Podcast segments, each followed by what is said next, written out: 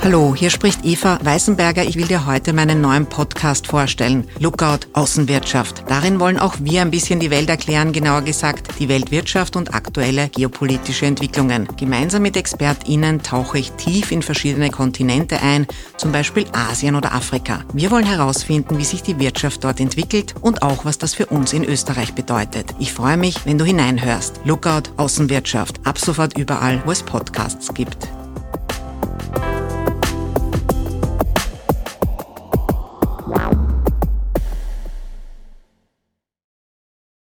Hallo, danke Verena für deine Unterstützung. Sie ist auf erklärmir.at neu dabei.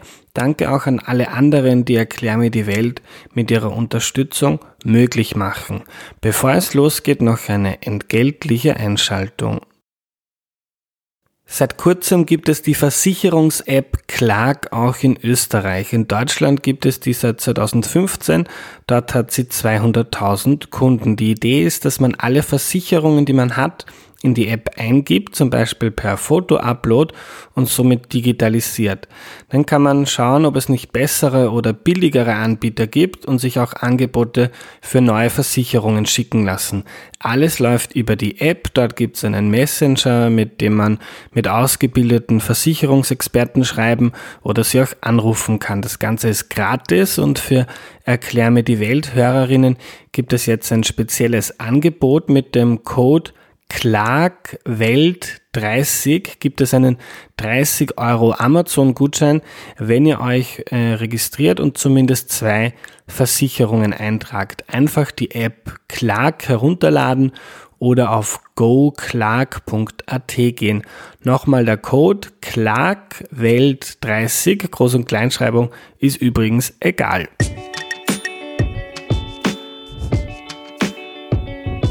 Hallo, ich bin der Andreas und das ist Erklär mir die Welt, der Podcast, mit dem du die Welt jede Woche ein bisschen besser verstehen sollst. Weil wir gerade viel mehr Zeit zu Hause haben als gewohnt, gibt es heute eine kleine Einführung in das Kochen und Backen und zwar mit Katharina Seiser. Hallo. Hallo. Katharina, bevor wir loslegen, stell dich doch noch kurz vor, bitte. Ja, ich schreibe übers Essen und zwar schon, ich weiß nicht, 17 oder 18 Jahre. Hauptsächlich Kochbücher in den letzten 10 Jahren, aber auch Kolumnen, kulinarische Geschichten und Reportagen. Und ja, Essen ist meine Leidenschaft und mein Leben. Und ich muss dazu sagen, du schreibst tolle Kochbücher. Ich habe zwei daheim und äh, bin hellauf begeistert. Dankeschön. Katharina, warum sollte man sich überhaupt fürs Kochen oder Backen interessieren? Warum tust du es? Ja, gute Frage. Jetzt könnte man natürlich die zynische, gerade zur Zeit passende Antwort wählen, wie die da lauten würde, naja, damit in Zeiten einer Pandemie man nicht komplett verzweifelt zu Hause, aber das wäre zu kurz gegriffen. Für mich ist Kochen eine Kulturtechnik wie Lesen, Schreiben, Rechnen. Mit der lebt sich's eindeutig viel besser als ohne die. Das gilt ja auch für die anderen drei. Das heißt, man kann nicht so leicht übers Ohr gehaut oder übervorteilt werden, wenn man sie beherrscht auch heißt das aber nicht, dass man sie immer ausüben muss, aber sehr wohl das Handwerkszeug dazu hat, um es jederzeit zu können. Und, das ist jetzt ein, war ein relativ rationaler Grund, aber ich finde, es macht einfach wahnsinnig viel Freude, mit Lebensmitteln umzugehen, von denen man vielleicht sogar die Herkunft persönlich kennt, mit den Sinnen zu arbeiten. Die sind ja nicht umsonst da, die helfen uns ja, das zu uns zu nehmen, was wir gerade brauchen würden. Mhm. Interessant, also wie Lesen, Schreiben, Rechnen, um sich in der Welt zurechtzufinden, ist auch Kochen. Glaube, äh, genau, unbedingt. unbedingt. Ja. Also ich finde es ganz, äh, ganz traurig, dass es ja oft so in die Lifestyle-Ecke abgeschoben wird, als wäre es ein Zeitvertreib für zwei Stunden am Wochenende, was ja völlig absurd ist, weil wir müssen alle essen. Wir sind Gott sei Dank noch nicht in so einer fortgeschrittenen Entwicklungsphase, falls man das überhaupt so nennen möchte, wo man kein Essen mehr brauchen. So wie Haare schneiden oder, weiß ich nicht, Zähne putzen. Und sich bewegen wollen. Auch das. Ja.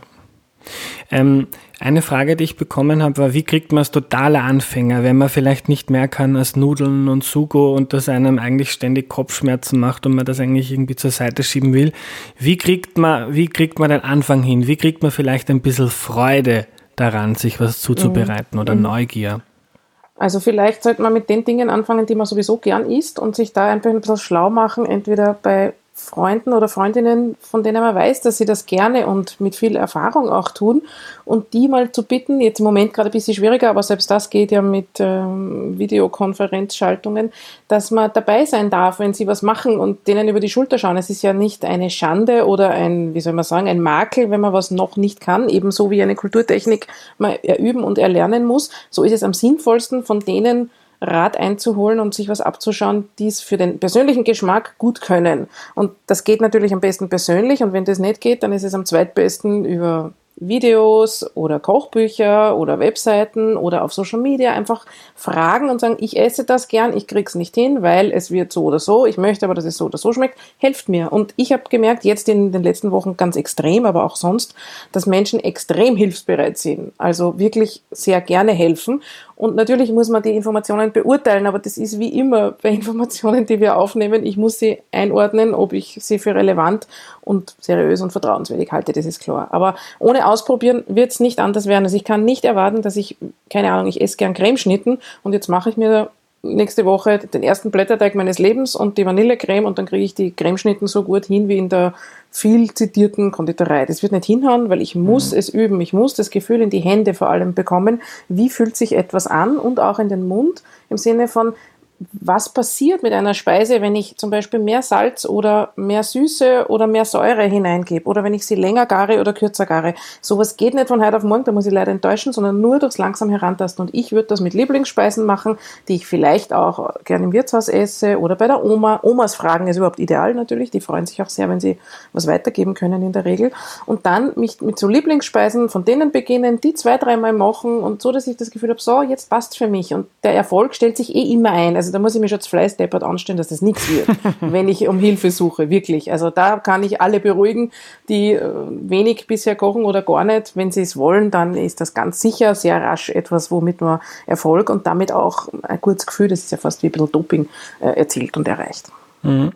Ich beschäftige mich damit ja auch noch nicht so lange, aber unter anderem mit deinen Kochbüchern oder mit Gordon Ramsay auf YouTube kann man mhm. sich eigentlich relativ einfach, indem man einfach die, die Befehle von anderen Menschen befolgt, äh, was erstaunlich gutes äh, Kochen oder Zubereiten. Ich merke aber dann, wenn ich zum Beispiel, ich habe Restel im Kühlschrank und sage, jetzt probiere ich mhm. mal selber was und ein bisschen nach Gefühl würzen, dann schmeckt das meistens äh, entweder sehr, sehr durchschnittlich oder sogar ziemlich schlecht.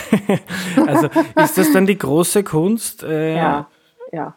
Also ich würde sagen, es ist wie beim Jazz oder so. Also ich hoffe jetzt, ich lehne mich nicht so weit aus dem Fenster, weil ich theoretisch gar keine Ahnung von Jazz habe, aber im Sinne von, ich muss zuerst einmal die musikalischen Grundlagen beherrschen. Es hilft nichts. Ich muss üben. Ich muss, ähm, ich muss die Verhältnisse kennen, wie etwas grundsätzlich sein soll, damit es sich vom Geschmack her entweder nicht potenziert oder nicht sogar gegenseitig aufhebt oder eben grauslich wird. Das kann passieren. Das passiert mir auch. Vor allem, wenn ich Rezepte ausprobiere, wo ich glaube, ich mache es jetzt Freestyle von Küchen, aus denen ich zum Beispiel noch nie was gekocht habe. Also wo ich gar nicht mhm. weiß, wie das schmecken soll. Und da empfehle ich immer zuerst einmal, wenn man was Neues macht, sich an ein Rezept zu halten. Das hat nichts mit Sturheit oder mit wenig Kreativität zu tun, sondern das ist wie, ich weiß nicht, ich kann nicht die kleine Nachtmusik äh, aus dem Kopf spielen, da muss ich super musikalisch sein, dass ich das zusammenbringe, ja, und auch wissen, wie ich das überhaupt umsetze, was ich höre. Mhm. Aber genau dasselbe ist beim Kochen und beim Backen noch viel mehr. Ich muss mich zum ersten Mal an das halten und wenn ich das schon mehrmals gemacht habe, dann kann ich sehr wohl auch bei einem Rezept oder einer Idee oder ich sage jetzt mal einer Geschmacksrichtung, was zum Beispiel Abschmecken betrifft, auf das zurückgreifen, was ich schon Re im Repertoire in meinen Erfahrungen habe. Und dann kann ich, wenn ich es ein paar Mal gemacht habe, sehr wohl, ich sage jetzt eben, jetzt fällt mir das Wort nicht ein beim Jazz, äh, wie heißt das, wenn man frei miteinander musiziert beim Jazz. So, eine Jam Session. Jetzt habe ich es. Mhm. Genau, machen. Ja. Aber dafür muss ich zuerst musizieren können. Ich kann nicht, äh, ich kann eine der Radeltour machen, ohne dass ich äh, ohne Stützradl fahren kann. Das geht nicht. Also mhm. das haut nicht hin. Und deswegen, die, ich glaube, diese Zeit sich zu nehmen für die Basics und einmal schneiden zu üben und währenddessen drauf zu kommen, dass ein Messer scharf sein muss, weil wenn es stumpf ist, dann tut man sich erstens schneller weh mit stumpfen Messern, weil die gleiten leichter ab. Und zweitens ist es total frustrierend, wenn nichts weitergeht und weil es nicht präzise wird, weil es nicht klein genug wird und so weiter. Das heißt, erst durchs Tun merke ich, was brauche ich für mich, wie lang brauche ich auch für was und macht mir das Freude oder mag ich lieber Abkürzungen machen. Und das Abschmecken ist dann etwas, was so ein bisschen mitkommt mit diesem Prozess des Übens. Also ich, ich, ich meine, es gibt ein paar kleine Tricks, die kann ich vielleicht auch gleich verraten beim Abschmecken, die sollte man immer berücksichtigen. Und zwar ist es äh, Süße, Salz und Säure. Also bei diesen, da geht es gar nicht um Gewürze. Also es geht jetzt zum Beispiel bei einer Pastasauce gar nicht darum, dass ich da zum Schluss Majoran oder Rosmarin reinkippe. Im Gegenteil, das ist meistens sogar eher keine gute Idee, sondern ich muss kosten, immer kosten. Kosten ist das Wichtigste mhm. beim Kochen. Also das, ich halte das überhaupt nicht aus, wenn jemand etwas kocht auf dem Herd, vielleicht wirklich mit Hitzeeinwirkung und diesen Topf dann auf den Tisch stellt, ohne ein einziges Mal gekostet zu haben. Sowas verstehe ich nicht. Das geht nicht in meinen Kopf hinein. So viel Routine kann man gar nicht haben, weil Lebensmittel schmecken immer anders. Sie sind nie gleich. Also das kann ich nicht so nach dem Stiefel machen. Naja, egal. Und wenn ich aber dann abschmecke, dann muss ich mir mal die Zeit nehmen, diesen Löffel oder das von dieser Speise, nehmen wir mal her, jetzt mache ich, keine Ahnung, ähm, irgendwas mit Cremespinat, weil gerade Spinat beginnt wieder für den Frühling halt mhm. draußen zu sein und erhältlich zu sein. Das heißt, ich schmecke das in meinem Mund, ich nehme mir die Zeit, mache vielleicht sogar die Augen zu, weil dann kann ich mich besser konzentrieren und schmecke, ist der salzig genug? Ist der vielleicht fällt einem ein kleiner Spritzer Zitronensaft oder heller Essig, nur so ein paar Tropfen zur Abrundung und dann probiere ich das vorsichtig aus. Da kippe ich natürlich nicht dann einen Löffel Salz rein oder einen Esslöffel voll Essig, sondern ganz wenig. Dann rühre ich um, warte kurz eine Minuten, ob sich das Salz eben schon aufgelöst hat und dann koste ich noch einmal. Und dann merke ich, aha, das sind so Kleinigkeiten und die verändern aber plötzlich meine Speise. Für mich ist der größte Unterschied zwischen Essen in der Gastronomie und zu Hause beim Abschmecken das Problem, dass wir uns zu Hause eben nicht trauen, Säure und Salz und auch durchaus Süßungsmittel in bekannten Speisen so zu verwenden, dass es eben voll und rund abgeschmeckt ist. Mhm. Ah, das ist auch wieder eine eigene Kunst. Ich habe erst vor ein paar Wochen Freunde eingeladen, noch vor Corona-Zeiten. Und mhm. einer hat gut kochen können und ich habe so ein Curry mhm. gemacht, sogar nach deinem Rezept, glaube ich, war das. Und es hat mhm. gut geschmeckt, aber es hat ein bisschen, ich habe es ein bisschen glaube ich, mit dem Würz nicht richtig hinbekommen und dann mhm. hat äh, ein Bekannter gesagt, tu ein bisschen Honig dazu und dann war es perfekt, aber das wäre ja, mir nie eben. eingefallen. Eben. Aber eben genau deswegen diese drei Dinge. Also Süße, gerade bei pikanten Gerichten braucht es oft zur Abrundung, wenn man jetzt zum Beispiel mit Dosentomaten oder Tomaten im Glas arbeitet, weil es gibt einfach keine gescheiten frischen. Das wäre ein nächster Punkt, über den wir dann kurz reden können. Also Zutatenqualität mhm. ist ganz wichtig, gerade zu Beginn, wenn man mit dem Kochen anfängt dann besonders, ähm, dann muss ich vielleicht die mangelnde Reife von dem Produkt eben mit ein bisschen einer Süße ausgleichen. Das muss ja nicht gleich ins Wienerische extrem kippen, so dass ich dann so eine Art äh, süßes Tomatenpüree habe, wenn ich das zu die, weiß ich nicht, gefüllten Paprika machen will. Aber halt eben Süße, Säure, Salz. Diese drei Dinge sind immer das Einfachste. Und da kann man so viel damit erreichen, da brauche ich gar kein ähm, Gewürzarsenal zu Hause haben, um damit gut kochen zu können. Mhm. Ähm, wenn wir über die Grundlagen sprechen, dann sprechen wir auch gleich über Zutaten, Lebensmittel. Mhm. Ähm, mhm. Was hast du immer bei dir daheim und wie, was empfiehlst du beim Einkaufen? Das ist ein bisschen eine unfaire Frage wahrscheinlich, weil ich glaube, es gibt weniger, also wen, außerhalb von Gastronomiebetrieben wenig Haushalte, die so gut ausgestattet sind mit allem, weil das einfach mein Beruf und meine Leidenschaft mhm. ist, gut zu essen und ich einfach die Dinge, von denen ich weiß, dass ich sie regelmäßig brauche, auch wirklich immer zu Hause habe. Es ist ganz selten, dass uns irgendwas ausgeht. Meistens, wenn wir vergessen, es auf unsere digitale Einkaufsliste zu schreiben, aber ansonsten ist es immer da. Ich finde ganz wichtig, dass man gute Öle zu Hause hat, also äh, verschiedene Öle, Pflanzenöle und vielleicht ein neutraleres für heimische Gerichte, ein, ein gutes Olivenöl, wenn man in den Süden gehen will, eins, das hoch erhitzbar ist, wenn man Sachen asiatisch oder anbraten möchte, scharf zum Beispiel, dann braucht man meines Erachtens auch immer Hülsenfrüchte zu Hause, so wie jetzt, wenn man weniger raus kann, aber auch wenn man spontan was kochen möchte, wie Bohnen oder Linsen. Bohnen sind in der Dose zum Beispiel überhaupt nichts Verwerfliches. Das kann sogar sehr gut sein. Da kann man mhm. super Salate draus machen, sehr schnelle. Pasta sowieso, Reis verschiedene Sorten, also ein Risotto-Reis für Risotto, irgendein Thai-Reis oder Basmati-Reis für als Beilagen oder für ein Biryani oder eben Reisgerichte. Und die Basis von allem, und Zitrusfrüchte bei mir immer oder Säure, bei mir sind immer viele Essige zu Hause. Essige werden im Gegensatz zu Öl auch nicht schlecht, also die können nicht ablaufen. Ein Essig wird nicht kaputt, den kann man im Prinzip ewig aufheben. Deswegen kann man sich da durchaus mehrere Sorten zulegen und die auch stehen lassen. Da ist egal, was draufsteht mhm. am MHD. Ähm, und das Wichtigste ist für mich aber ohne Zweifel Gemüse. Also das, was Saison hat an Gemüse, an Salaten, an Kräutern und dann natürlich auch an Früchten, das ist die Basis für meine Küche. Und das ist ein bisschen ein anderes Kochen, aber ich muss ehrlich dazu sagen, das war auch bei mir eine Entwicklung. Wir haben jetzt seit zehn Jahren einen Ernteanteil von einem CSA-Betrieb, also Community Supported Agriculture, wie es auf Englisch heißt. Bei uns mhm. heißt es solidarisch Landwirtschaften oder gemeinsam Landwirtschaften. Das heißt, wir teilen uns mit ungefähr 250 anderen die gesamte Ernte eines Demeter-Bauernhofs übers mhm. ganze Jahr. Das heißt, wir bekommen jede Woche unser Gemüse von dem Hof in einer Sorten- und Artenvielfalt und in einer Qualität, das ist sensationell. Wir unterstützen damit eine Landwirtschaft, die sich selber auch versorgen kann, die nicht angewiesen ist auf irgendeine Unterstützung von außen, die auch nicht angewiesen ist, die Marktpreise dafür zu verlangen, die zu gering sind, sondern wir als Gemeinschaft entscheiden, was die bekommen, damit die gut arbeiten können und wir super Gemüse bekommen. Und dadurch aber, es hat sich aber wirklich, es hat ein paar Jahre ehrlicherweise gebraucht, dadurch hat sich unser Kochen komplett verändert. Vorher waren wir auch die und auch ich die, die sich Kochbücher angeschaut hat, ein Rezept rausgeschrieben oder geöffnet und dann nach dem Rezept die Zutaten eingekauft. Da bleibt dann immer was über, da hat man dann Zutaten, von denen man nicht weiß, was man damit tun soll. Jetzt ist es umgekehrt. Seit, seit Jahren schauen wir in unserer Gemüselade, was ist da und was mhm. machen wir draus. Um vielleicht ein konkretes Beispiel von jetzt zu nehmen. Jetzt haben wir viel Kraut noch, das ist natürlich Lagerkraut. Wir haben noch Wirsing, in äh, Wien, in Wien wäre das Kohl. Man muss aufpassen, was man sagt. Äh, und natürlich noch rote Rüben, viele Karotten, Lauch, Bittersalate und die allerersten zarten, frischen, grünen Sachen wie am Petersil, ein bisschen Spinat vielleicht, die ersten süßen Salate. Okay, das heißt, ich habe jetzt viel von dem Erdäpfel und Zwiebel, klar.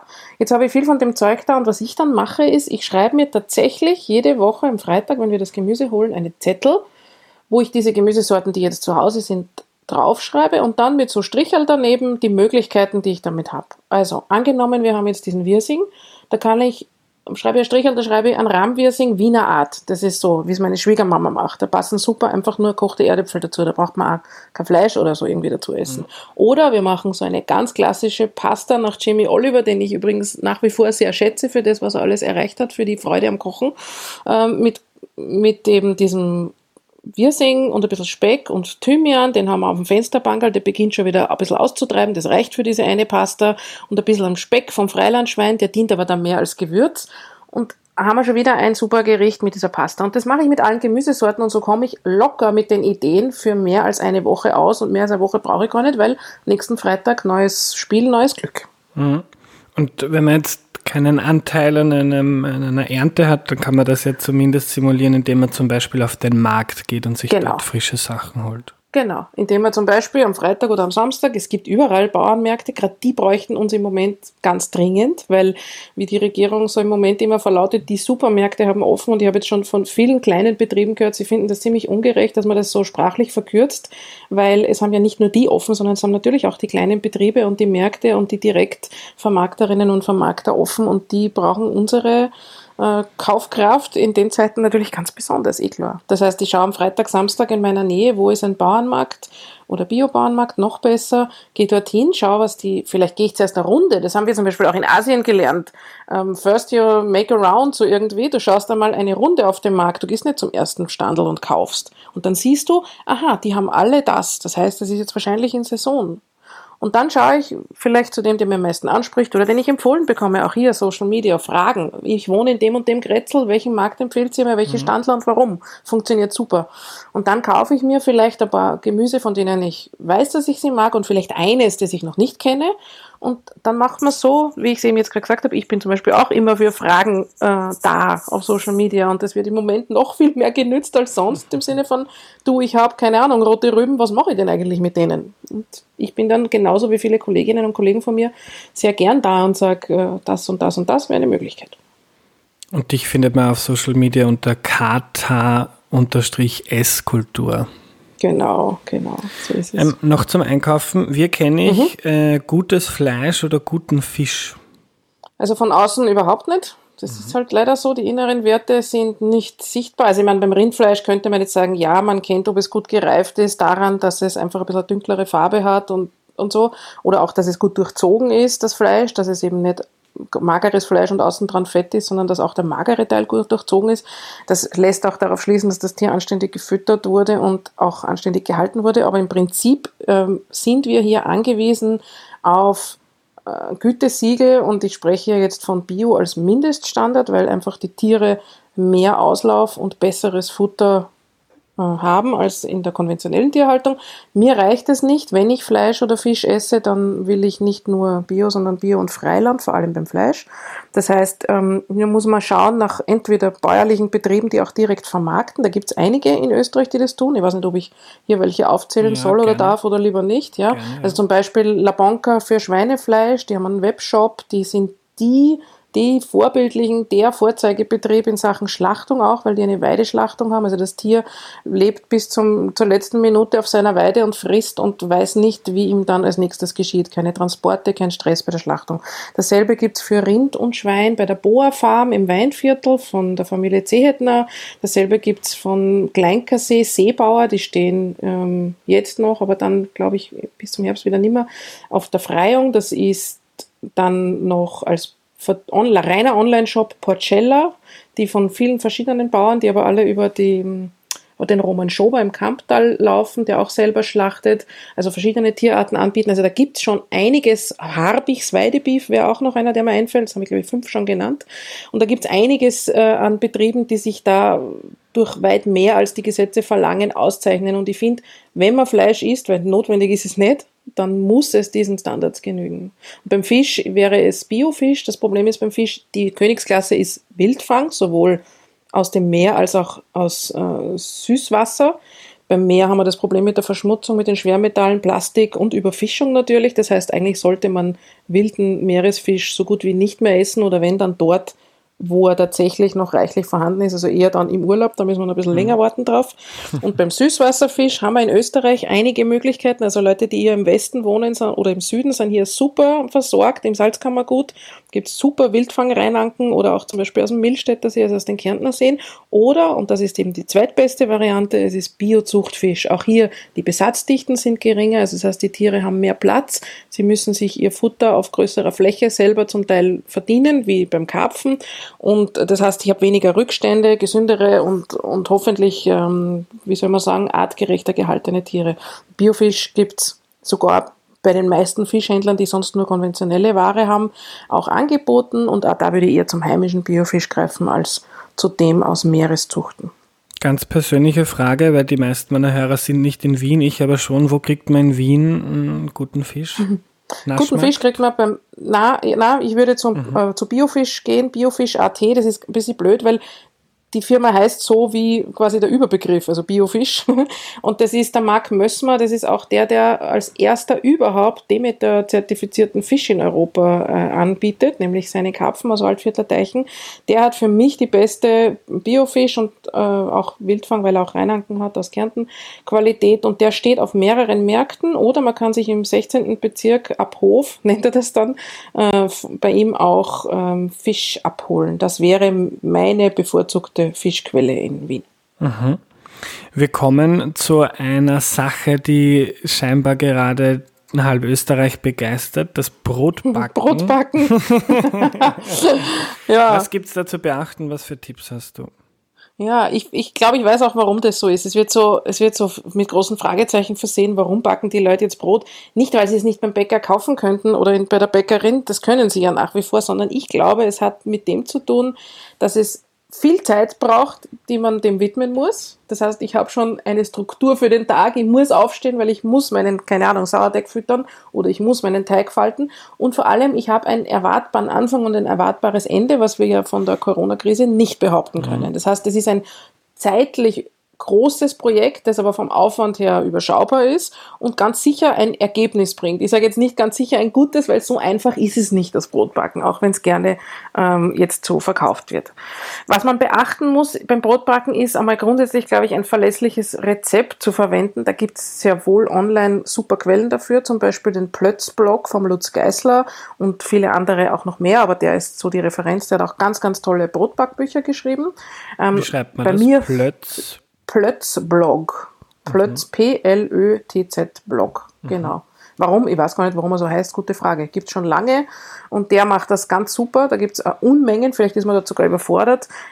Es gibt eine Abkürzung, die ich sehr schätze. Das hat ein New Yorker Bäcker vor, ich glaube, 13 Jahren in der New York Times über den Mark Pittman vorgestellt. Das ist das sogenannte No Need Bread, also das Brot, das man nicht kneten muss. Und dafür mhm. habe ich schon seit vielen, vielen Jahren ein Rezept auf Esskultur auf meiner Website stehen. Das habe ich jetzt gerade letzte Woche, weil eben der Bedarf so groß war, nochmal abgedatet. Da braucht man ganz wenig Germ dafür, also ein bisschen. Also für die, die jetzt Sorge haben, ich habe keinen Sauerteig, ich kann das gar nicht machen, ist auch nicht notwendig. Es ist nicht nur Sauerteigbrot gut. Das ist, äh, ich, ich halte das ein bisschen für sektiererisch, da jetzt zu sagen, wer braucht so viel Hefe Brot, gutes Brot schmeckt nur, wenn es Sauerteig ist. Nein.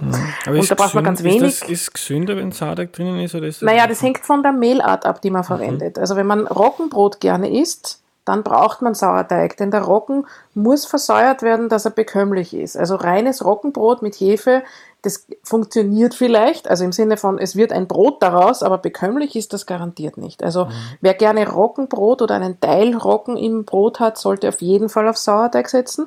Wer jetzt gern so die mediterraneren, schnelleren Brote hat, auch so wie türkische Fladenbrote oder sowas wie Ciabatta oder Focaccia mal schnell, da ist schon auch viel Hefe im Spiel oder eben weniger Hefe und dafür längere äh, Gehzeiten. Das ist wie bei diesem No-Need-Bread, das rührt man zusammen, lässt man dann einmal über Nacht stehen 12 bis 18 Stunden. Und dann faltet man es einmal wie einen Brief zusammen, lässt es nochmal stehen und dann bäckt man es in einem heißen, mit vorgeheizten Topf und der simuliert mir meinen Bäckerofen, denn die hohe Feuchtigkeit, die in diesem Teig drinnen ist, kann aus diesem Topf nicht hinaus und deswegen bleibt saftig und kriegt aber eine wunderschöne Kruste in diesem Topf. Und da habe ich dann plötzlich ein Brot, wo ich sage, puh, also das kann schon richtig was. Das kann, da können die Industriebrote aus dem Supermarkt nimmer mit. Und das mhm. ist wirklich simpel. Also da gibt es schon Zugänge dazu. Und natürlich, wer lustig ist und sich mit Sauerteig auseinandersetzen möchte, jetzt ist eine gute Zeit dazu, weil erstens gibt es ganz viele Leute, die einem gerne einen abgeben, weil wenn man Sauerteig füttert, bleibt immer einer über zum Wegschmeißen. Den kann man natürlich auch weitergeben. Äh, und äh, zweitens ist jetzt auch einfach vielleicht die Muße dafür, sich mit dem auseinanderzusetzen. Ja. Ähm, eine Hörerfrage für ein simples Rezept, das aber trotzdem immer wieder für Debatten, heiße Debatten sorgt, die perfekte Eierspeise. sehr gut, ja. Ich glaube, das Geheimnis bei der Eierspeise ist sehr einfach, man darf sie nicht übergaren. Das heißt, ähm, ich schlage die Eier in einen Schüssel, wie viel ich halt mag. Also wenn ich es als Hauptspeise esse, was durchaus auch bei mir mal vorkommt, dann nehme ich drei Eier, sonst ist es zu wenig. Ich verschlage sie aber nur locker, also nicht ganz gleichmäßig und lange, sondern nur locker, so dass man noch, ich sage immer, die Flunzen vom Eiweiß durchaus sieht. Dann würze ich es ein bisschen, vielleicht mag ich einen Käse oder auch nicht, muss nicht sein, ein bisschen Salz, ein bisschen Pfeffer, vielleicht noch ein kleines Schusserl Obers oder Milch, also wirklich so ein, zwei Esslöffel, nicht mehr. Und dann gebe ich das in meine gebutterte Pfanne, wo die Butter schon aufgeschäumt ist und dann rühre ich sofort, und zwar, ich warte gar nicht, sondern ich rühre sofort mit einem Gummihund, wie heißt das auf Hochdeutsch? Moment, Teigspatel. Mhm. mit einem Gummihund in der Pfanne von der, ich, also ich mache es immer von der Seite in die Mitte, von der Seite in die Mitte rundherum. Und wenn ich das Gefühl habe, es ist fast auf kleiner Flamme, nicht auf hoher Flamme, es ist eigentlich noch fast roh, also noch cremig in der Mitte, dann nehme ich es heraus und gebe es auf den Teller. Das zieht durch die Hitze noch nach und dann ist es wirklich saftig und flaumig. Wenn ich es zu lange in der Pfanne lasse, also bis ich das Gefühl habe, es ist jetzt wirklich alles durch, mhm. dann habe ich schon so, wie soll man sagen, so Radiergummistücke auf dem Teller. Und dann ist es einfach quietschig und trocken. Und das ist wirklich, der, der Moment des Rausgebens muss früher sein, als man glaubt. Wenn ich jetzt wirklich mal zum ersten Mal mache und ich erwische es zu früh, also es ist wirklich noch ein Teil flüssig, na dann schmeiße ich es halt nochmal drei Sekunden in die Pfanne. Ist ja nichts verkehrt und nehme einen frischen Teller. Mhm. Andere Sache, Salat, ähm, für viele ein No-Go. Wie kriegt man, wie kriegt man Salat so hin, dass es auch wirklich gut schmeckt? Ja, das ist ganz interessante Frage, weil ich bin ja fast eine Kuh, also ich, ich liebe Salat immer schon und wir, wir essen Unmengen Salat. Also wirklich so, mein Mann sagt immer, reicht er das? Und ich sage dann immer, ja, und was isst du? Also wenn er Salat wäscht zum Beispiel. Also wirklich viel und fast jeden Tag. Ähm, ich, ich, das sind ein paar Geheimnisse, die, glaube ich, dazugehören. Wir sind in Wien, gerade in Wien, ein bisschen ver bildet von dieser komisch wässrigen Hesperidenessig, Bohner, Zucker, Marmelade wollte ich schon sagen, stimmt eh fast, Marinade. Das heißt, der Salat schwimmt da drinnen, die, die Blätter sind schon lätschert, am Gurkensalat ist viel zu viel Knoblauch, abgesehen, warum soll man das ganze Jahr Gurkensalat essen? Die haben ja auch nur eine Saison im Sommer eigentlich und so weiter. Ich glaube, man muss Salat ein bisschen anders denken, so ein bisschen wie eine eigene Speise. Was braucht ein guter Salat? Für mich braucht er Säure und Fett, eh klar. Das muss nicht immer Öl sein, das kann sogar ausgelassenes Speckfett im Übrigen sein oder braune Butter, aber das ist dann für Fortgeschrittene. Also gute Öle, gute Essige, vielleicht sowas wie Senf, und dann noch andere Komponenten. Das heißt, was ist überhaupt mein Salat, die Basis dafür? Welcher, welchen Salat verwende ich? Wenn ich zum Beispiel im Supermarkt so einen, ich weiß nicht, es gibt so einen Batavia oder Salat, für mich ist das, ich nenne es meistens abfällig Taschentuchsalat, weil für mich hat das die Konsistenz von Taschentüchern, Papiertaschentüchern. Da wird auch mit dem besten Dressing kein guter Salat draus. Also auch hier am Bauernmarkt schauen, welche Salate haben jetzt Saison. Es gibt das ganze Jahr über Salate. Es sind halt nur immer unterschiedlich. Also ich darf mich nicht drauf versteifen, welchen ich haben will, sondern mhm. schauen, was es gibt. Und dann schaue ich, was könnte zu diesem Salat noch an zum Beispiel einer fruchtigen Komponente dazu passen, was gerade Saison hat, zum Beispiel kleine Apfelwürfeln oder vielleicht auch eine Trockenfrucht wie Datteln fein gewürfelt. Was könnte ich Knuspriges dazugeben? Zum Beispiel frisch geröstete Kürbiskerne oder Mandelstifte oder vielleicht auch, weil ich noch ein bisschen zähes, altbackenes Brot habe, mache ich frische Croutons mit einem guten Öl und vielleicht ein bisschen Thymian oder einfach nur Salz und einer Knoblauchzehe in der Pfanne. Und wenn ich dann auch noch sage, ich möchte Hauptspeis draus machen, dann brauche ich vielleicht noch irgendwas Eiweißhaltiges dazu. Dann nehme ich entweder Dose gute italienische Bohnen und sei die ab und gebe sie dazu. Oder ich mache Speckwürfel oder ich koche mir ein Ei und lege das noch drauf. Oder ich kombiniere vielleicht auch noch gekochtes Gemüse dazu, weil ich sowieso vom Vortag noch ein paar Kaffeolröschen zum Beispiel im Kühlschrank aufgehoben habe.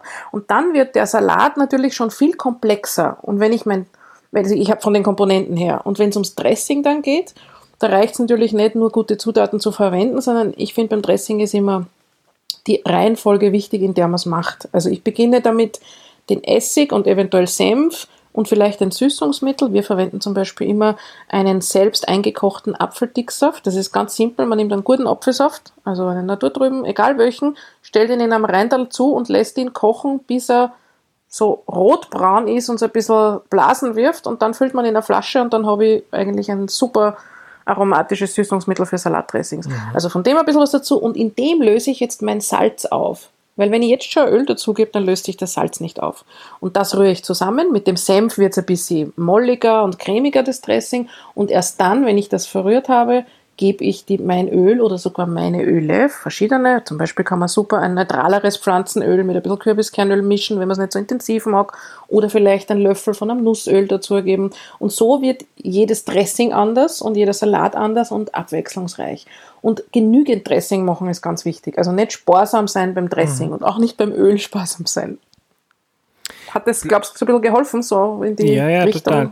Bleiben, ja, wir, ble Bleiben wir bei, bei gesunden Sachen. Ähm, mhm. Gemüse und Hülsenfrüchte, wenn man sich die Empfehlungen anschaut, was sollte man eigentlich essen, was gut für den Körper ist und gesund, dann mhm. geht es oft um die beiden. Äh, wenn man sich aber die klassische österreichische Küche oder vielleicht wie ich das kenne, äh, ein Stück Fleisch mit ein paar Fisolen, äh, mhm man liest dann immer, sollte eher umgekehrt sein. Mhm. Ähm, wie, wie kann man, wie schafft man diesen Umschwung im Kopf, dass man mehr mit Gemüse oder Hülsenfrüchte mhm, kocht? Mhm. Gemüse kann man sehr gut integrieren, indem man es einfach mal grundsätzlich mehr einkauft, also sich dazu zwingt, das Gemüse, das tatsächlich Saison hat, mal mit nach Hause zu nehmen und tatsächlich zu verwenden. Ich gehe grundsätzlich beim Essen eben, wie ich schon gesagt habe, vom Gemüse aus. Also was ist da und was kann ich aus dem machen? Wenn ich beispielsweise jetzt viele Karotten habe, dann kann ich die, wie es in Italien üblich ist, also von wegen bissfest muss Gemüse sein. Ich halte das für einen völligen Blödsinn. Das hängt von der Gemüsesorte ab.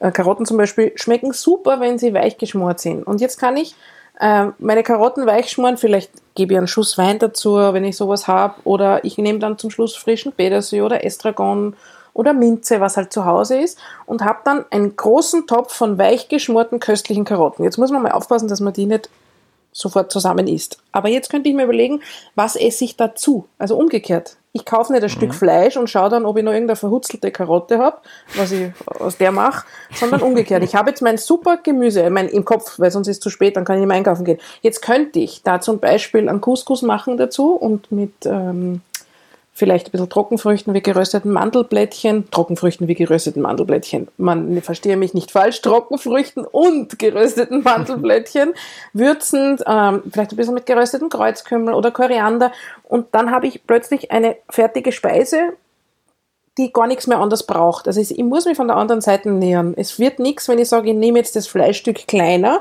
was weiß ich, keine Ahnung, ich kaufe mir jetzt ein schönes Gesöchts vom Bio-Freilandschwein und dann denke ich mir, jetzt nehme ich halt ein kleineres Stück und esse mehr Semmelknödel und Kraut dazu. Ich glaube, so funktioniert es nicht, sondern es muss ein bisschen im Kopf eine Freiheit sein, überhaupt zuzulassen, dass das Gemüse die Hauptrolle spielen darf. Und dann darum herum andere Dinge ermöglichen. Es kann natürlich auch sein, dass ich sage, dieses Karottengemüse ist super und ich habe so viel gemacht, dass ich zwei Tage davon esse und vielleicht habe ich am zweiten Tag Lust, was dazu zu kombinieren, wo ein bisschen Fleisch dabei ist. Warum nicht, wenn es von der guten Qualität ist? Dann mache ich mir zum Beispiel aus Lamm verschierten, das ist nicht teuer, das macht mir der Fleischer am Markt, Bio-Lamm verschiertes und dann mache ich vielleicht so ganz kleine Fleischbällchen mit ein bisschen Pinienkernen und ein bisschen orientalisch gewürzt oder ganz pur und braut mir die dazu und dann habe ich wieder eine andere Speise und Spielart, bei der trotzdem wieder meine Karotten die Hauptrolle spielen.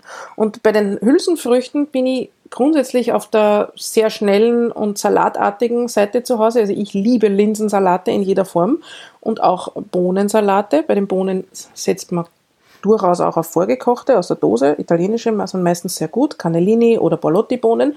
Die seit man ab und dann kann man super kombinieren mit einem knackigen Gemüse der Saison. Zum Beispiel, jetzt gibt es Fenchel aus Italien und Stangensellerie. Okay, bei uns dauert es noch ein bisschen. Oder eben Karotten hobeln, fein, nicht zu grob schneiden. Die sind eh knackig und fest. Und dann könnte ich, wenn ich will oder das Bedürfnis habe, immer noch ein bisschen an Fisch, zum Beispiel eine Sardine oder sowas dazu nehmen und dann mache ich ein schönes säuerliches mit viel Zitronensaft äh, und Olivenöl-Dressing und ich habe eine super schnelle Mahlzeit, bei der die Hauptrolle die Bohne in dem Fall spielt. Oder beim Linsensalat, ich habe zum Beispiel in meinem Buch immer schon vegan einen französischen klassischen Linsensalat mit Dijon-Senf-Dressing. Der ist so wahnsinnig gut, da muss ich aufpassen, dass ich überhaupt dran denke, ein Stück Brot dazu zu essen. Das ist simpel und Linsen braucht man auch nicht einweichen und die finde ich, sollte man auch nicht in der Dose kaufen, weil die gewinnen nichts dadurch, die sind ja eh schnell gegart. Und da kann ich dann beim Kochen Thymian oder Knoblauch oder so oder Lorbeerblatt dazugeben. Das heißt, die aromatisiere ich schon beim Kochen ein bisschen. Und dann mache ich je nach Lust und Laune auch hier mit genügend Dressing, genügend Säure, genügend Öl und Salz und super ähm, schnelles Essen auch, das aber eine Hauptspeise sein kann, ohne dass es noch irgendwas anderes dazu braucht. Mhm. Kurze Zwischenfrage, ich kaufe die Dosen immer in der Linse. Wenn, wenn ich sie frisch gare, sind sie dann besser, knackiger? Du hast jetzt einen sehr schönen Versprecher gemacht, hast du gemerkt? Nein. Ich kaufe die Dosen immer in der Linse. Ah, okay. Ich kaufe die Linsen schön. in der Dose. ähm, äh, ja, ich finde, sie sind besser, aber vor allem eben sie, also sie sind eben, sie haben ein bisschen, du kannst den Biss besser kontrollieren, das ist richtig. Mhm. Wichtig ist aber schon, und es ist gut, dass du es ansprichst, Hülsenfrüchte sollen immer durchgegart, also nicht untergart sein. Ich habe einmal irgendwo, in, ich glaube, es war eh in Wien, in irgendeinem Restaurant, einen Linsensalat gegessen und die haben alle nur so einen hart mehligen Kern gehabt. Das geht gar nicht. Also Linsen und andere Hülsenfrüchte sind einfach nicht verdaulich, wenn sie nicht durchgegart sind. Mhm. Aber natürlich dann gibt es eine Abstufung von eben so, dass sie noch nicht so gatsch zerfallen, hängt auch von der Sorte ab oder eben ganz weich. Und die in der Dose sind für mich meistens zu weich und vor allem sie schmecken halt fad, weil nichts an Aromen mitgekocht wurde. Mhm. Deswegen ruhig selber drüber trauen. Ich finde zum Beispiel grüne Linsen aller Art, also Berglinsen oder die französischen Puy-Linsen oder Alblinsen von der Schwäbischen Alb, die sind super. Die sind in 20, 25 Minuten, je nachdem, äh, gegart und man kann alles Mögliche damit anstellen. Man kann sie auch warm und säuerlich zubereiten. Das gibt es eh auch aus, aus dem Schwabenland, ein ganz klassisches Rezept. Da macht man dann zum Beispiel Spätzle dazu. Ist auch mhm. schon wieder eine Hauptspeise. Zum Ende noch ein paar Hörerinnenfragen. Mhm, ähm, eine Hörerin hat geschrieben, sie ist Diabetikerin und ich zitiere, sie würde dafür töten, eine gute und einfache Mehlspeise ohne Zucker zu finden. Hast, kannst du sie retten? Ja, muss ich, lass mich ganz kurz nachdenken. Mhm. Also was ohne grundsätzlich von den Teigen her sehr gut ohne Zucker geht, ist Mürbteig. Das heißt, ähm, ich kann einen Mürbteig machen einfach aus Mehl und Butter oder anderem Fett und ein bisschen Salz und mit oder ohne Ei ist gar nicht so relevant. Das heißt, den mache ich und mache vielleicht Tatlets draus.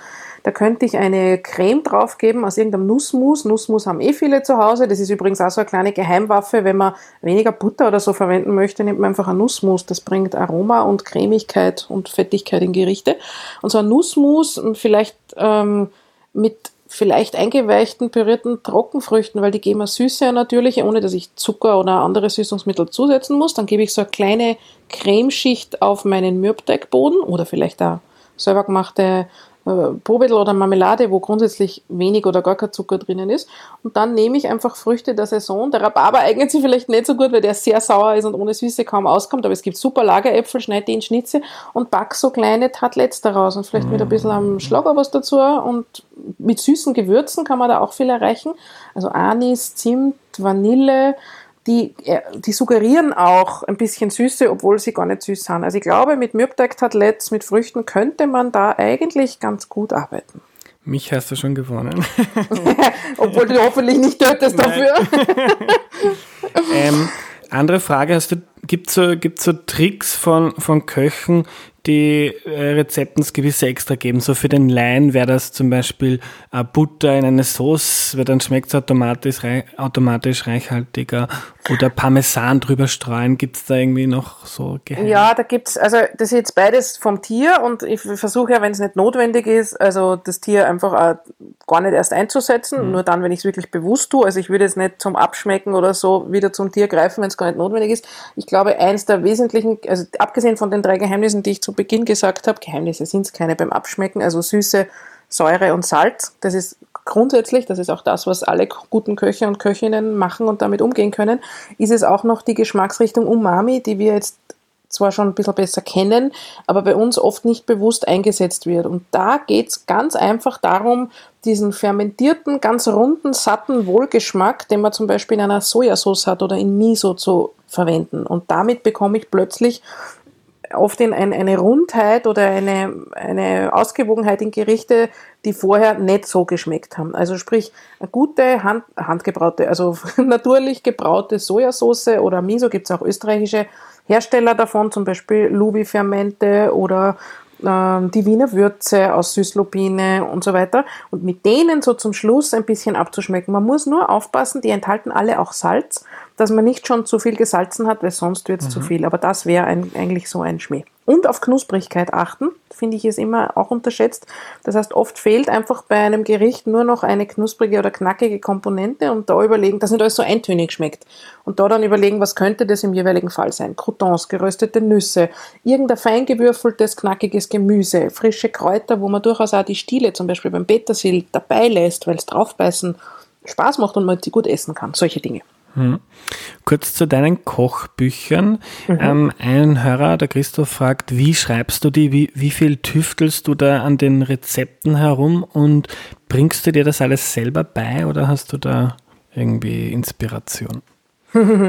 Gute Frage. Also die, die Kochbücher, die ich bisher gemacht habe, sind, ich überlege jetzt gerade, sind 15 und davon sind wow. gut die Hälfte oder acht oder neun wo ich Co-Autorin bin. Das heißt, die, die Rezepte kommen in der Regel von einem Koch oder einer Köchin. In dem Fall war es mit dem Meinrad Neunkirchner, die ersten drei, Österreich Vegetarisch zum Beispiel, ähm, der leider nicht mehr lebt, oder mit dem Richard Rauch, die Jahreszeitenkochschule, oder jetzt mit dem Lukas Nagel, das Salzkammergut Kochbuch.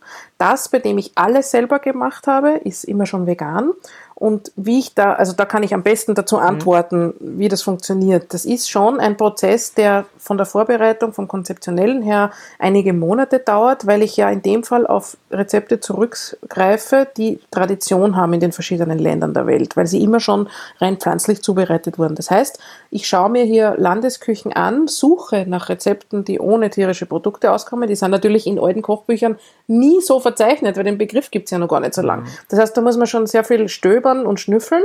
Wenn ich dann Rezepte gefunden habe, die ich spannend finde, dann probiere ich die mal aus und suche dann auch noch äh, nach anderen Rezepten, die ähnlich sind und versuche dann die Essenz zu finden von dem Rezept. Und das ist dann mein Rezept, das ich neu entwickle und schreibe und wieder ausprobiere, ob es so hinhaut. Und ich versuche einfach dem gerecht zu werden, dass das ein Rezept ist, das über Generationen weitergegeben wurde und wie es aber trotzdem bei uns mit unseren Zutaten, in unseren üblichen Essweisen und Tagesabläufen am besten funktioniert. Und dann irgendwann einmal, wenn ich das soweit habe, dass es für mich passt, das Rezept, dann geht's in die Fotoshootings auch mit der Fotografin und dann wird alles nochmal gekocht, fürs Foto gekocht. Ich mache aber da keinen also keine Tricks, ich koche nichts kürzer, nur damit das Gemüse schöner ausschaut. Ich mache es genau so, dass man, mhm. wenn das Foto gemacht ist, die Gabel da hineinstecken kann und das aufessen kann. Das ist mir ganz wichtig. Also mhm. es dauert schon und ein gutes Kochbuch braucht üblicherweise ein Jahr Vorlaufzeit, also ungefähr auch damit man die Zutaten auch zur jeweiligen Saison überhaupt besorgen und fotografieren kann. Aber so ungefähr läuft das ab. Und ich arbeite gerade, beginne gerade, oder nein, eigentlich bin ich schon mittendrin, im nächsten Buch und deswegen bin ich jetzt genau wieder in diesem Prozess drin und das macht mir sehr große Freude. Und vielleicht zur Frage, ob ich mir das selber beigebracht habe. Naja, ich habe in der Schule auch Kochen gelernt und habe auch äh, Konzessionsprüfung für die Gastronomie und gleich nach der Matura auch ein halbes Jahr in einem Lokal in der Küche gearbeitet, habe dann gemerkt, dass mir das zu stressig ist. Größte Hochachtung vor allen, die das jahrelang auf gleichbleibendem Niveau machen. Ähm, aber viele Skills oder jetzt sage ich mal Sachen, die man aus verschiedenen Länderküchen kennt, die muss man einfach ausprobieren. Also ich sage jetzt zum Beispiel Chaozi, diese japanischen oder chinesischen Teigtaschen ist genauso wie Kärntner Nudeln krändeln. Man macht das erste Mal, denkt sich, na servus, das kann man nicht anschauen. Vielleicht hat man ein bisschen Talent dafür, dann ist besser. Und beim zweiten Mal und beim dritten Mal geht es einem dann leicht von der Hand. Man hat eine Technik gefunden, die für einen selber funktioniert. Und wenn ich das natürlich für Kochbücher mache, dann ist das, muss das foolproof sein. Dann mache ich so oft, bis ich weiß, es ist bodelsicher und funktioniert garantiert. Und dann, wenn ich es dann auch noch super finde vom Geschmack her, dann kommt so ein Rezept in mein Buch. Fein. Äh, wir haben jetzt sehr viel Inspiration bekommen, Katharina. Ähm, und jetzt haben die Leute auch überdurchschnittlich viel Zeit gerade, mhm. aber hoffentlich äh, kann man dann bald wieder rausgehen und mhm. wieder in die Arbeit gehen und, und in Restaurants. Äh, wenn man dann wieder in einem vielleicht stressigeren Alltag ist, mhm. wie, wie kann man das vereinen? Weil ich glaube, daran scheitert es bei vielen. So das grundlegende Interesse ist da, aber das in den mhm. Alltag zu integrieren ist manchmal ein Problem. Also ich glaube, es ist grundsätzlich schon auch eine Prioritätenfrage. Wenn wir vielleicht ein bisschen was aus der Zeit jetzt auch mitnehmen, dann schon auch, dass das vielleicht ganz gut tut, sich selber wieder ums Essen kümmern zu können, eben nicht abhängig zu sein vom Massengeschmack eines Industriebetriebes, eines multinationalen Konzerns oder so, oder sei es nur ein Gastronomiebetrieb, der vielleicht Sachen verwendet, die ich zu Hause gar nicht verwenden möchte. Das heißt also, dieses wiedergewonnene Wissen und auch die Souveränität über die eigene Ernährung zu gewinnen, ist schon was, was glaube ich auch dann beim Prioritätensetzen später helfen kann. Ich weiß schon, dass es viele Situationen gibt, wo es schwieriger ist, sich daran zu halten, aber es spricht ja nichts gegen spontane und schnelle Rezepte. Das ist natürlich in, in, in irgendeiner Form bei uns auch immer Pasta. Wir lieben alle italienische Pasta. Aber da kann man ja auch ganz viel abwandeln und mit Gemüse sie zubereiten. Man muss nicht immer nur Tomatensauce aus dem Gasel nehmen mhm. oder auch eine, die man letzten Sommer selbst eingekocht hat, sondern eben, äh, wir zum Beispiel verwenden Grünkohl, jetzt gibt es immer noch Grünkohl, total gern. Wir blanchieren den einfach in kochendem Salzwasser, seien den ab und schmeißen ihn in entweder Olivenöl mit einer Knoblauchzehe oder in braune Butter und geben eine Zitronenschale drüber und das mit reichlich Olivenöl mischen wir mit einer kurzen Pasta. Also es gibt ganz viele Möglichkeiten, sehr schnell zu essen, ähm, wenn man sich denn auch erlaubt, vom Einkauf her Sachen zu Hause zu haben, die diese Gerichte ermöglichen. Ich weiß schon, dass Fleischbraten und Fischbraten schneller geht als Gemüseküche, aber eins das ist ein Aspekt, den wir noch gar nicht besprochen haben, ist schon wichtig. Gemüseküche ist preiswerter und das ist durchaus, auch wenn sie ein bisschen mehr Zeit braucht, das ist durchaus ein Aspekt, der jetzt auch logischerweise und traurigerweise wichtiger wird, mhm. weil viele von uns ihren Job nicht oder nur zum Teil so machen können, wie sie es vor Corona machen konnten. Und deswegen, glaube ich, spricht das schon auch für eine Auseinandersetzung mit einer guten, frischen Gemüseküche. Äh, auch weiterhin, weil sie uns auf mehreren Ebenen einfach gut tut.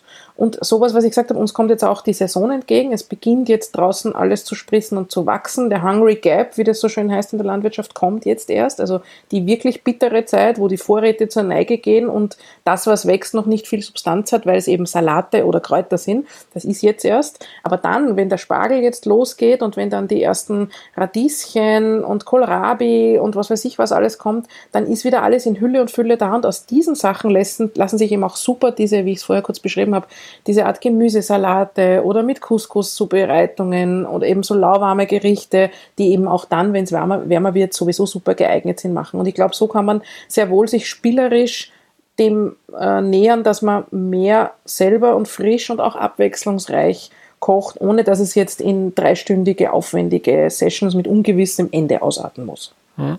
Allerletzte Frage. Hast du Empfehlungen mhm. für Blogs, YouTuber, vielleicht Instagram-Accounts? Äh, die jetzt zum, zum Kochen meinst du? Oder genau, die, so wo generell? man sich was abschauen kann, wo man Inspiration Also jetzt findet. gerade in der, in der sogenannten Krise finde ich total super, was der Paul Iwitsch macht. Der ist Koch ein sehr hochdekorierter Koch, also unser, wie soll ich sagen, höchst dekorierter vegetarischer Koch im Lande.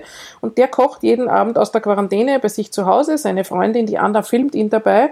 Und er macht super Rezepte, erklärt ganz toll, was und warum er es macht. Also den mhm. würde ich zum Beispiel wärmstens empfehlen. Auch sehr lustig ist, was der Roland Trettl macht, der Salzburger Koch. Auch den kennt man eher jetzt, sage ich mal, von einer sehr fancy Küche.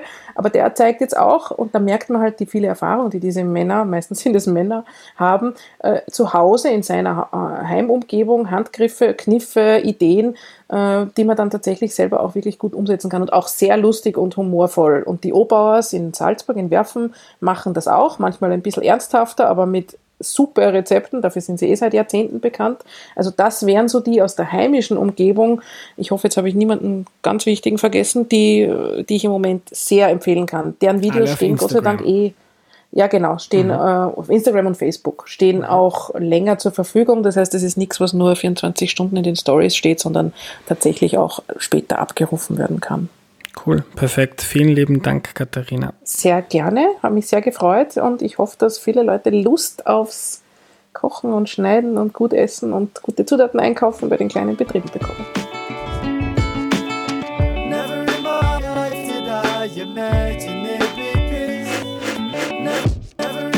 Was nehme ich mir mit? Sehr, sehr viel und das will ich jetzt alles gar nicht oder das kann ich jetzt alles gar nicht zusammenfassen. Katharina ist jedenfalls eine geniale Frau und äh, ich finde immer sehr interessant, was sie zu sagen oder zu schreiben hat. Sie hat ja auch im Falter eine, eine ähm, Kolumne, die erscheint, glaube ich, alle drei Wochen. Ähm, sehr interessant fand ich die vielen Tipps zum Einkaufen. Die habe ich in der Podcast-Beschreibung noch einmal für euch zusammengefasst, auch gleich mit Links, auch zu den Instagram-Accounts, die Katharina am Ende erwähnt hat und andere Kochblogs. Äh, ich begeistere mich gerade selbst sehr für das Kochen und darum wird es heuer sicher noch die eine oder andere Podcast-Folge dazu geben. Danke fürs Zuhören. Danke an alle, die den Podcast auf erklärmir.at unterstützen. Wenn du Erklär mir die Welt gerne hörst und es dir leisten kannst, dann unterstütze den Podcast bitte auf www.erklärmir.at. Für alle Unterstützer Ihnen gibt es jetzt außerdem werbefreie Folgen. Dazu einfach auf erklärmir.at gehen. Nach der Anmeldung, Anmeldung kann man den dann abonnieren. Bis zum nächsten Mal und tschüss.